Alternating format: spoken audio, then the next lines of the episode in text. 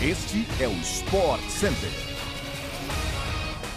Ótimo dia para você! Estamos chegando com mais uma edição do nosso podcast do Sport Center, que vai ao ar de segunda a sexta-feira, às seis da manhã, além de uma edição extra sextas à tarde. Não se esqueça de nos seguir no seu tocador preferido de podcasts.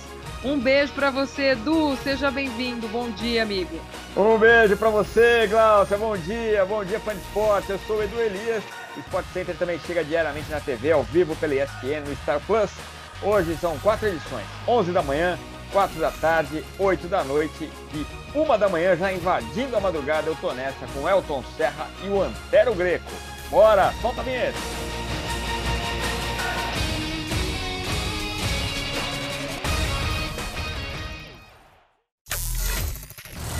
O plantão médico do Flamengo começou a semana da final da Libertadores com a boa notícia de que Thiago Maia não preocupa para encarar o Atlético Paranaense sábado em Guayaquil. Arturo Vidal, que passou por um procedimento na perna, teve alta nesta segunda-feira e uma lesão muscular tira Guilhermo Varela da decisão.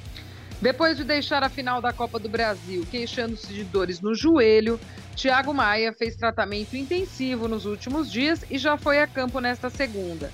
Preservado para o duelo contra o Santos, quando será substituído por Pulgar, o volante fez atividades no campo e participou de alguns minutos do treino com bola junto com os companheiros.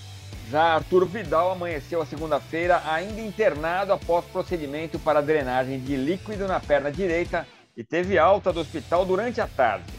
Previsão é de que faça tratamento no CT nesta terça-feira, mas a atividade no campo só vai ocorrer no Equador. Para pessoas próximas, o chileno já deixou claro que não perderá a final de jeito nenhum e fica à disposição de Dorival.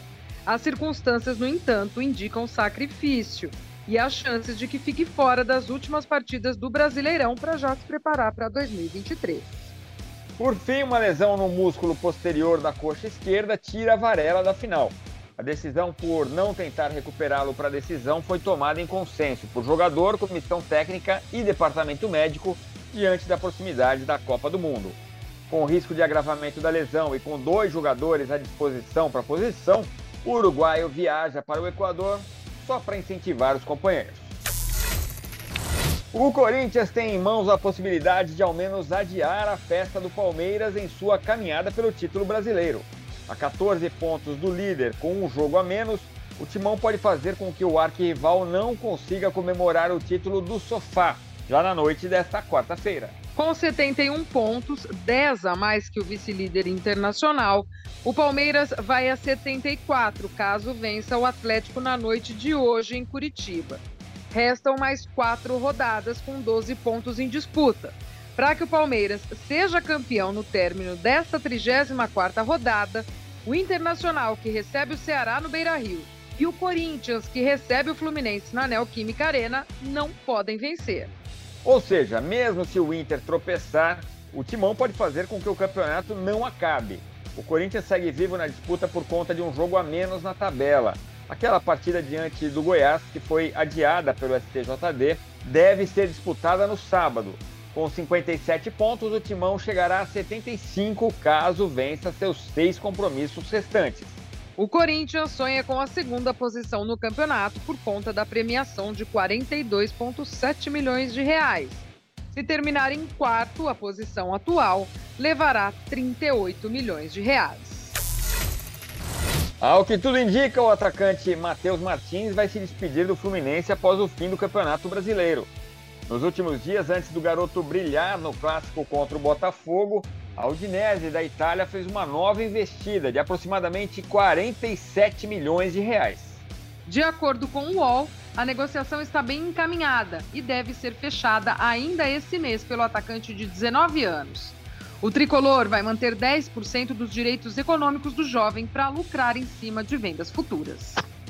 Apesar de a negociação ser com a Udinese, ainda não está definido se Matheus Martins vai para o time italiano ou para o Watford, da Inglaterra, onde está outro ex-tricolor, o João Pedro. Os dois clubes são geridos pelo mesmo dono, o bilionário italiano Gianpaolo Pozzo. As janelas de transferências na Itália e na Inglaterra abrem nos primeiros dias de janeiro. Beatriz Haddad Maia alcançou nesta segunda-feira um feito para o tênis brasileiro, sendo a primeira na era aberta a garantir o top 15 em simples e duplas no ranking feminino da WTA, Associação das Tenistas Profissionais. A brasileira saltou três posições em simples, ficando como a 15ª mais bem colocada e repetindo o melhor desempenho. Nas duplas, o vice-campeonato no WTA 1000 de Guadalajara, no México, colocou a brasileira nove degraus acima, na 13ª colocação, seu melhor na modalidade. No ranqueamento de simples, o melhor resultado de Bia Haddad Maia no ano foi o vice conquistado no WTA 1000 de Toronto, no Canadá.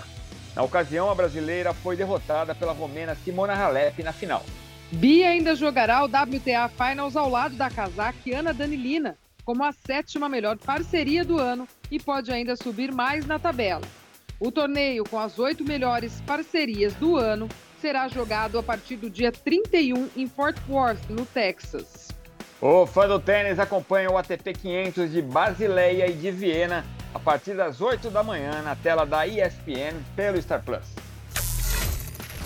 Chegamos assim ao final de mais uma edição do nosso podcast do Sport Center. Amanhã tem mais, em seis da manhã. E a gente, claro, se encontra por aí na tela da, da ESPN e também do Star Plus, Edu Elias. Um beijo para você, até a próxima, companheiro. Oba, beijo, Glossa. Valeu, fã de esporte. Bom dia, até mais. Tchau, tchau.